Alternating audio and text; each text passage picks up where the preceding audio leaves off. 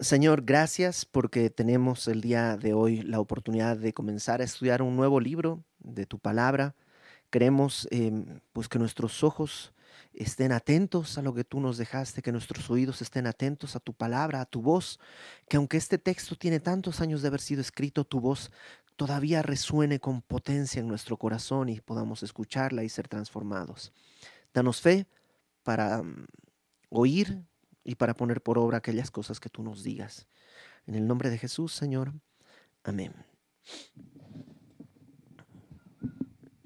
Este es el primer miércoles del año.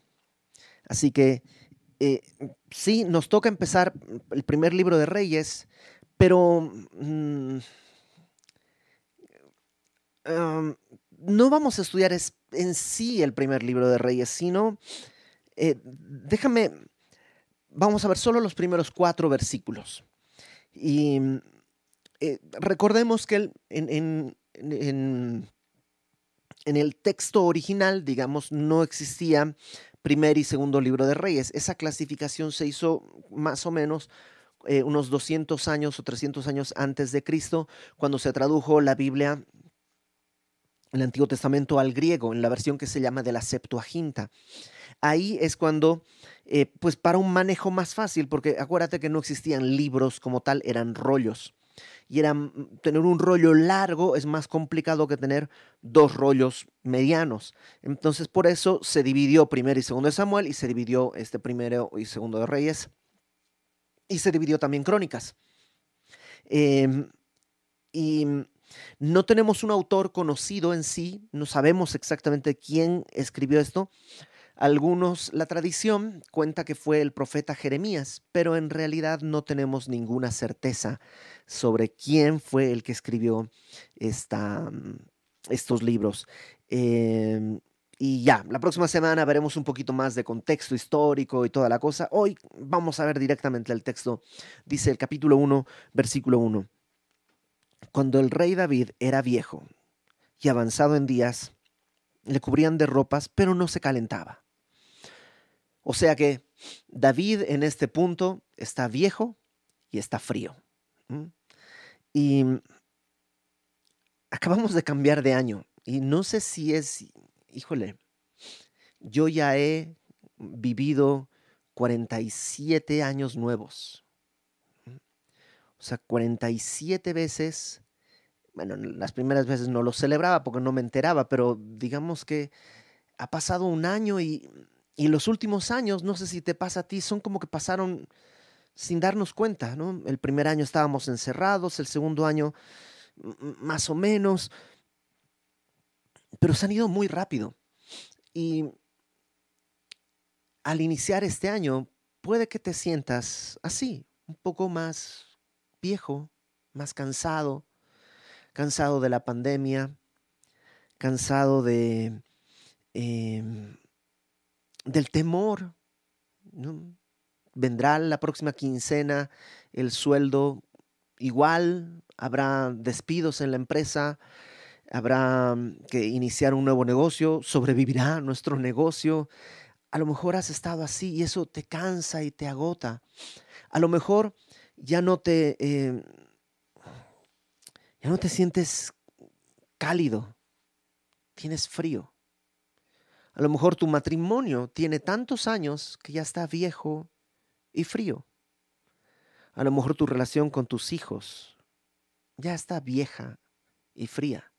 Así estaba David, viejo, avanzado en días y no se calentaba. Aunque le ponían cobijas, no se calentaba. Le dijeron, versículo 2, por tanto sus siervos le dijeron, Buscan, busquen para mi señor el rey una joven virgen para que esté delante del rey y lo abrigue y duerma a su lado y entrará en calor mi señor el rey. Ahora, em, no es que están buscando alguien que se acueste a su lado y recién hoy o ayer, no sé qué, leí en, en, Facebook una nota, solo un pedacito del titular, de un, un, un alpinista, una persona escalando alguna montaña que tuvo un accidente y su perro se le echó encima y lo calentó de modo que pudo sobrevivir así hasta que vinieron a rescatarlo. Entonces no es algo así como que pues pónganle a alguien a dormir al lado para que duerma caliente. En aquella época, consideremos que eh, realmente la nación de Israel está empezando su periodo monárquico. Solamente ha tenido a Saúl como rey y ahora David es el segundo rey. No hay más.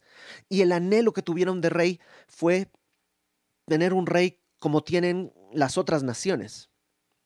Entonces, en muchos sentidos, su mente está como las otras naciones. Y eso quiere decir que eh, los valores, en muchos sentidos, probablemente los tenían copiados de las otras naciones. ¿A qué voy? En esa época, un rey se consideraba que tenía que ser no solamente fuerte, sino además viril, es decir, que pudiera seguir teniendo hijos. Un, rey que no fuese eh, fuerte, eh, no era un rey confiable. Entonces, la idea no es ponerle a alguien que se duerma a su lado. Yo me pregunto, ¿por qué no pusieron a su esposa, a Betsabe? ¿Por qué no Betsabe se acuesta a su lado y lo calienta? ¿O por qué alguna de sus otras esposas o de sus otras concubinas? ¿Por qué tuvieron que buscarle una mujer joven, virgen, a su lado? Probablemente estaban buscando eso, que David con una mujer joven, eh, pues desee tener hijos, más hijos con ella y, pues mantenga su trono así, ¿no? Fuerte, eh, perdón por la palabra, pero digamos macho, ¿no? Y dice eso, buscaron una hermosa, una joven, versículo 3, buscaron una joven hermosa por toda la tierra de Israel y hallaron a Abisag, namita, y la trajeron al rey. Y la joven era hermosa y ella abrigaba al rey y le servía, pero el rey nunca la conoció. ¿Qué quiere decir? Que nunca, realmente nunca tuvo una vida íntima con esta mujer. Al rey, en este punto de su vida, el, el tener a esta mujer joven, muy hermosa, no le, no, no le atrajo. Y y hasta ahí vamos a ver el día de hoy, porque creo que nos permite entender algo. A menudo pensamos como los siervos de David.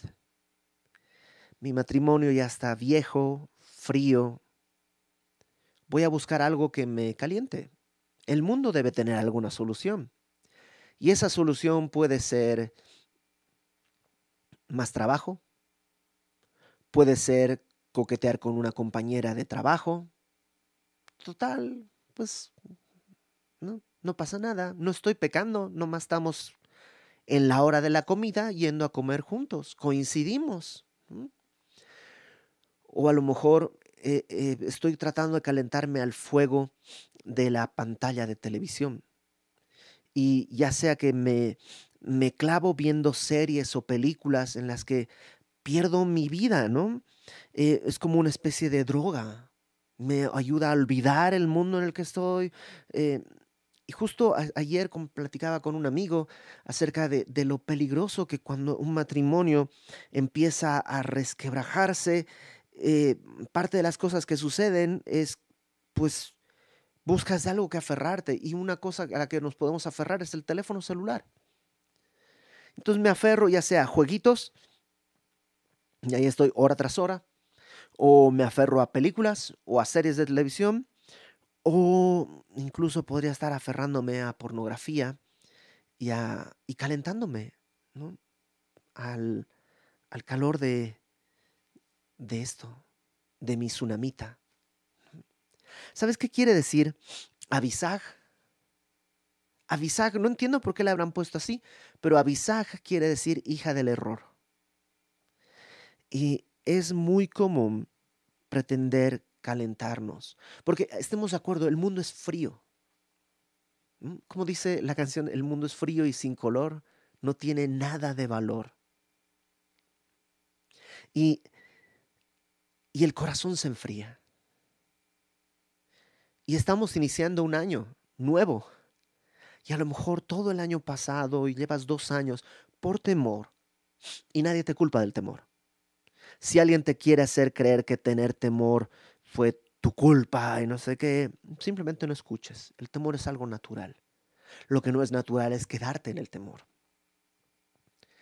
Por temor, por, por, por, muchas razones. A lo mejor has querido calentarte con tu tsunamita. Y, y es un gran error. Es un gran error. Quisiera yo llevarte el día de hoy, por eso te decía, no vamos a ver reyes, a dos pasajes, rápidamente. El primer pasaje está en el Evangelio de Marcos. Vamos a Marcos, por favor. Capítulo 14. Eh,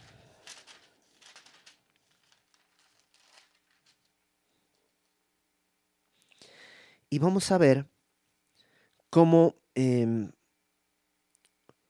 Pedro fue enfriándose también.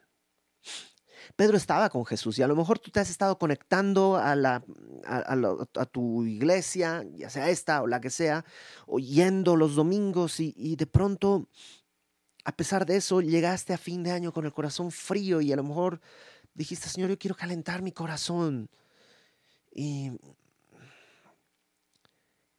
fíjate lo que pasa en Marcos 14, eh, versículo 27. Eh,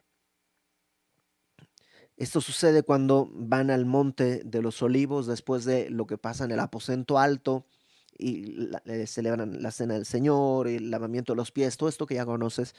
Van hacia el monte de los olivos y dice Marcos 14, 27. Entonces Jesús les dijo, todos os escandalizaréis de mí esta noche, porque escrito está, heriré al pastor y las ovejas serán dispersadas. Entonces Jesús es el, que está hablando y Jesús dice, esto va a suceder esta noche, van a tropezar, van a escandalizarse, porque está escrito, heriré al pastor. Ojo, Dios es el que está haciendo las cosas, ¿no? Dios es el que va a herir al pastor y las ovejas serán dispersadas. Pero, verso 28, Después que haya resucitado, iré delante de vosotros a Galilea. Entonces Pedro le dijo, aunque todos se escandalicen, yo no. ¿Qué fue lo que pasó con Pedro? Jesús no solo está contradiciendo a Jesús, que de por sí ya es una, pues una barbaridad, pero además lo que Jesús había dicho es, escrito está. Jesús no estaba dando su opinión, aunque en el caso de Cristo su opinión hubiera sido suficiente. De todos modos, Él está diciendo, está escrito. Y Pedro está diciendo, mm, no, de mí no. o sea, la Biblia funciona en el 99.9% de los casos. Yo no. Yo no te voy a negar. Aunque todos se escandalicen, yo no. Y ese es el primer paso que da Pedro para enfriarse. Dejó de creer la palabra. Dejó de tomarla en serio. Y yo sé que tú nunca vas a decir, yo no tomo en serio la palabra, pero ¿cuántas veces escuchamos algo y simplemente lo dejamos pasar? Escuchamos que Dios nos advierte cosas y decimos, ah, bueno, sí, pero yo no, a mí no me va a pasar hemos dejado de escuchar con fe la palabra, a desconfiar de las escrituras. Y entonces Jesús le dice, Pedro, de cierto, de cierto te digo que tú hoy, esta noche, antes que el gallo haya cantado dos veces, me negarás tres veces, mas él con mayor... O sea, Jesús te está hablando, te está citando la Biblia. Le dices, no. Te dice, Pedro, me vas a negar tres veces. Y él dice, no, si me fuere necesario morir contigo, no te negaré. En algún momento Pedro dejó de tener fe en este sentido, de creer lo que la palabra decía. Y tú conoces la historia. Jesús es tomado. Eh, oh, déjame leer un poquito más. Verso 32. Vinieron pues a un lugar que se llama Getsemaní, y dijo a sus discípulos, sentados aquí entre tanto que yo oro. Tomó consigo a Pedro, a Jacobo, a Juan, y comenzó a entristecerse y a angustiarse, y les dijo, mi alma está muy triste hasta la muerte, quedaos aquí y velad, manténganse despiertos. Yéndose un poco más adelante, se postró en tierra, Cristo se postró en tierra y oró que si fuese posible pasase de él aquella hora. Y decía, Abba Padre, todas las cosas son posibles para ti, aparta de mí esta copa, mas no lo que yo quiero, sino lo que tú. Vino luego y los halló durmiendo, y dijo a Pedro, Simón, ¿duermes? ¿No has podido velar una hora? Velad y orad para que no entréis en tentación. El espíritu, la verdad, está dispuesto, pero la carne es débil. Otra vez fue y oró diciendo las mismas palabras, y al volver otra vez los halló durmiendo, porque los ojos de ellos estaban cargados de sueño y no sabían qué responderle. Pedro, en primer lugar, desechó lo que Cristo decía. En segundo lugar, dejó de escuchar una instrucción tan sencilla, manténganse despiertos. Es más cómodo dormir. Ha sido un día pesado, es más cómodo dormir. Y a veces buscamos lo más cómodo en vez de lo que es correcto. Velar y orar. Satanás anda como león rugiente. Estos últimos años, créeme, he visto pastores caer. Caer engañados por doctrinas de hombres, fábulas, de, como dice Pablo, fábulas de viejas. He visto hombres que conocen las escrituras tropezar. Probablemente yo puedo ser el que sigue. Velad y orad. El espíritu sí está dispuesto, pero la carne es débil. Y, tú sabes lo que sucede después. Pedro mm, eh, está ahí, se duerme, les dice, ya llegaron por mí, se, levantan todos. Y mm, versículo 46. Eh, Entonces ellos, los soldados que llegaron a prender a Jesús, le echaron mano y le prendieron. Pero uno de los que estaban allí, sacando la espada, hirió al siervo del sumo sacerdote cortándole la oreja. Hmm. Pedro, Juan nos dice que este fue Pedro. Es más, nos da hasta el dato que fue la oreja, em, em, a ver, la oreja izquierda de Malco. Em,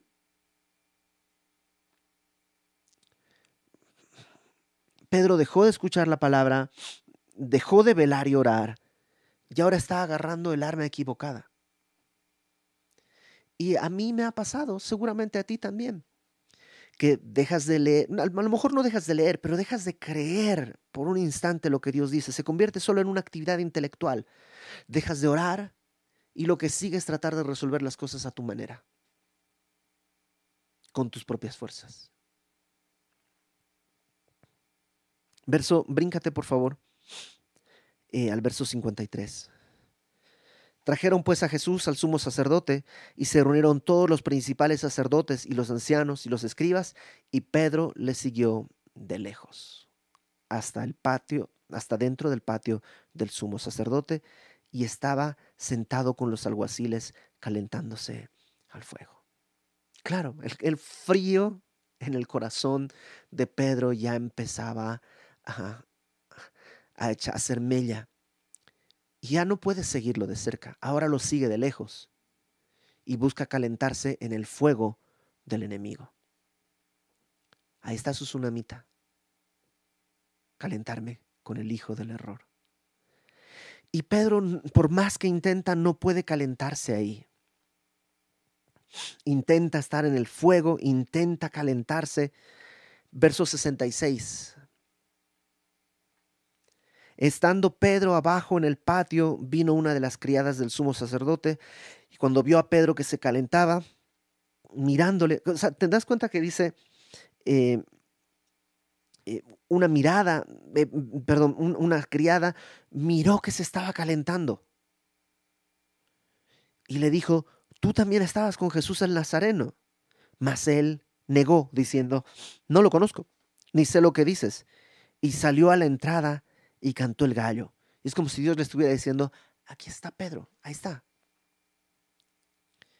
Y la criada, viéndolo otra vez, comenzó a decir a los que estaban allí, ese es uno de ellos.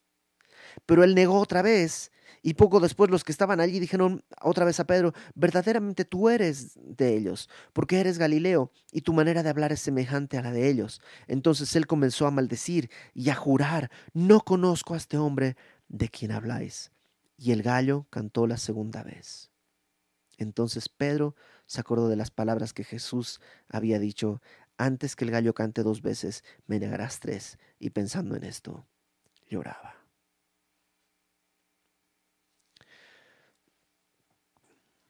¿A dónde lo llevó todo este corazón frío que tuvo Pedro?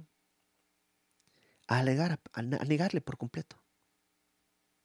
Fueron paso tras paso, fue alejándose, alejándose, por buscar calentarse en el fuego equivocado. Marcos no nos cuenta este detalle, pero en otro evangelio leemos que en ese momento Jesús salía y vio a Pedro, y Pedro le vio. Y puedes estar seguro que la mirada que Jesús tenía no era de decepción, no era de rencor ni desprecio. A lo mejor simplemente le vio y le sonrió. Es como decirle, te dije, Pedro. O sea, aún este fracaso, lo único que prueba es que Cristo dice la verdad.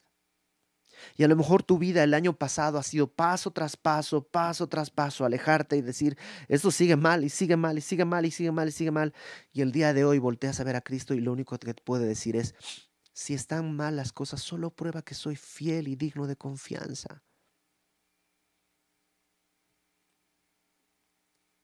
No termina aquí nuestra historia. Acompáñame por favor al segundo pasaje en Juan, el Evangelio de Juan,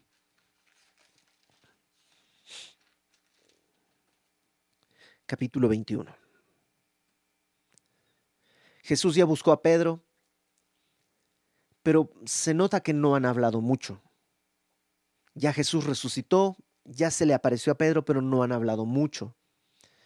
Y entonces se van a Galilea porque ahí tenían que encontrarse con el Señor Jesús. Y Pedro dice, pues voy a pescar. Vamos, versículo, capítulo 21, versículo 21. Perdón, versículo 1. 21 al inicio dice, después de esto Jesús se manifestó otra vez a sus discípulos junto al mar de Tiberias, este es el mar de Galilea.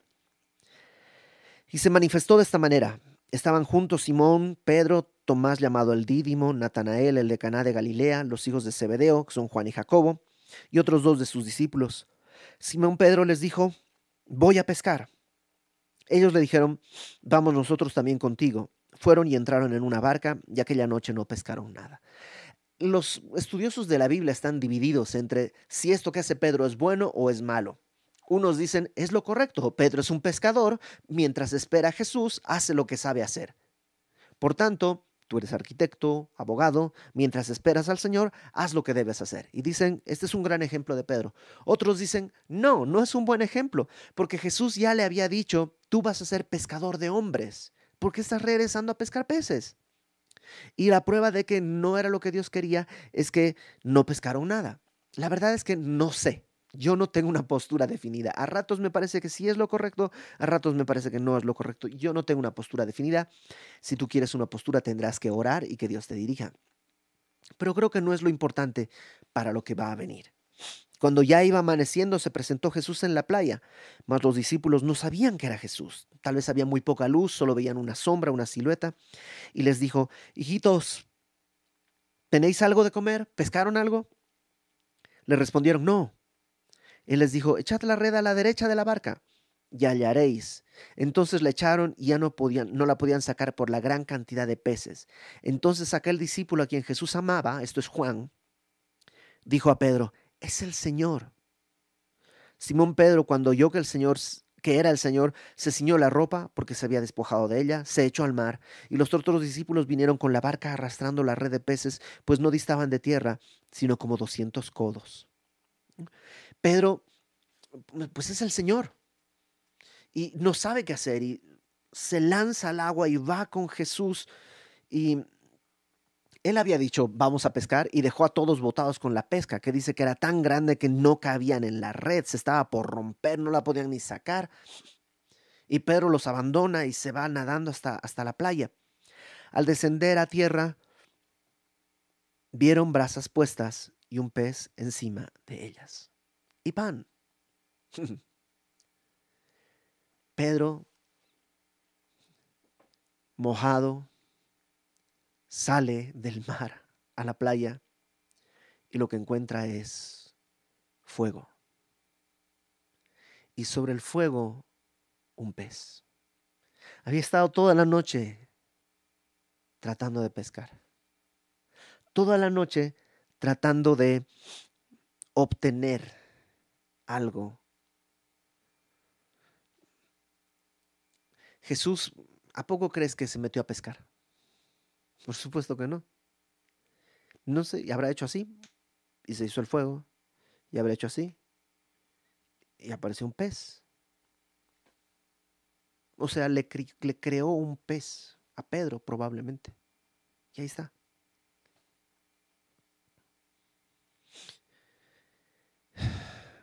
Subió Simón Pedro, verso 11.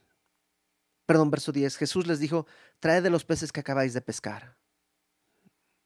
Subió Simón Pedro, sacó la red a tierra llena de grandes peces, 153, y aun siendo tantos la red no se rompió.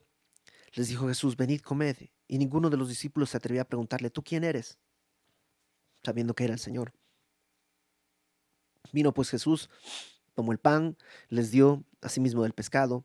Esta era ya la tercera vez que Jesús se manifestaba a sus discípulos después de haber resucitado de los muertos. Y cuando hubieron comido, Jesús dijo a Simón Pedro, Simón, hijo de Jonás, ¿me amas más que estos?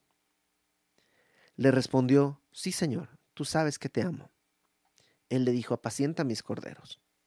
Volví a decirle la segunda vez, Simón, hijo de Jonás, ¿me amas? Pedro le dijo, Sí, Señor, tú sabes que te amo. Le dijo, pastorea mis ovejas. Le dijo la tercera vez, Simón, hijo de Jonás, ¿me amas? Pedro se entristeció de que la tercera vez le dijese, ¿me amas? Y le respondió, eh, Señor, tú lo sabes todo, tú sabes que te amo. Jesús le dijo, apacienta mis ovejas. Después de todo lo que ha pasado, Jesús podría haberle preguntado, Pedro, ¿ya te arrepentiste? ¿Ya no vas a estar de hocicón la próxima vez? ¿Ya aprendiste a callar tu boca? ¿Prometes no volverlo a hacer? Nada de eso importa. Importa una cosa. Pedro, ¿me amas? Y creo que ahí está la clave. Jesús para este año que viene está poniendo el fuego y el pez. no te está preguntando qué hiciste el año pasado, ¿fuiste fiel o no? Solamente dice, ¿me amas? Tú y yo podemos correr a calentarnos en cualquier fuego. Pero el Señor Jesús tiene uno en el que su presencia es la que trae el calor. Este año que viene, yo imagino que David ya pasó esa etapa de, de juerga y no me calienta una tsunamita que el Señor nos dé fe para decir, no, ya no, ya bastó hasta el 2021, que me caliente, trate de calentarme al calor del enemigo. Si yo intento hacer eso, solamente voy a terminar negando la palabra, apartándome del Señor, sintiendo cada vez más y más y más frío. Que el Señor Jesús nos dé fe el día de hoy para regresar a su palabra para regresar a su presencia, para poder orar y velar sabiendo que podemos caer. Y no lo digo para que nos espantemos, porque si tropiezas, lo único que vas a encontrar es la mirada de Jesús, llena de amor y de misericordia, llena de gracia y de bondad. Dice Juan, gracia y verdad. Entonces, para este inicio de año, que esta, esta escena con David y la tsunamita nos sirva para ir al fuego correcto. La historia no acaba acá. Cuando Pedro camina con el Señor, el Señor asciende a los cielos, Él está con los demás discípulos velando y orando como tenía que ser. Y toma la palabra y habla y exhorta, Hechos capítulo 1. Y de pronto, Hechos capítulo 2, viene fuego del cielo sobre él. Y sobre cada uno de los discípulos hay una como llamas de fuego. Ese es el espíritu, el fuego que Dios quiere traer a nuestra vida. Y ese fuego sí calienta. Cualquier otro fuego que tú quieras agarrar no calienta, pero quema. Dice Proverbios, ¿tomará el hombre fuego en su seno sin que sus vestidos ardan? No, no vayas a calentarte en ese fuego, ese fuego de la pasión, del pecado seductor, el brillo del pecado que te llama.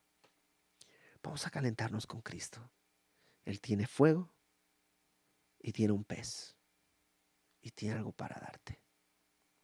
Entonces, si tienes que arrepentirte de algo, vamos a tomarnos un segundo para decirle, Señor, sí, he estado abrazando esto, queriendo calentar mi matrimonio a través de estos videos, a través de estas actividades, queriendo calentar mi vida porque mi esposa ya no me calienta, ya, ya nada. Este, estoy tomando esto de acá, eh, lo, lo que sea. Que el día de hoy, en su gran misericordia, tú y yo podamos correr al verdadero fuego. Vamos a orar. Señor, primeramente, junto con mis hermanos queremos pedirte perdón. Porque a lo largo del año hemos tomado cosas para que nos calienten. Hemos tomado cosas para tratar de huir de este frío que nos consume. Despreciándote a ti, ignorando que la única manera de recibir ese calor de vida en un tiempo tan oscuro eres tú. Perdónanos por confiar más en cualquier otra cosa, por despreciar tu palabra. Así como Pedro dijo, yo no lo voy a hacer. A lo mejor nosotros hemos despreciado tus advertencias. Perdónanos, Señor.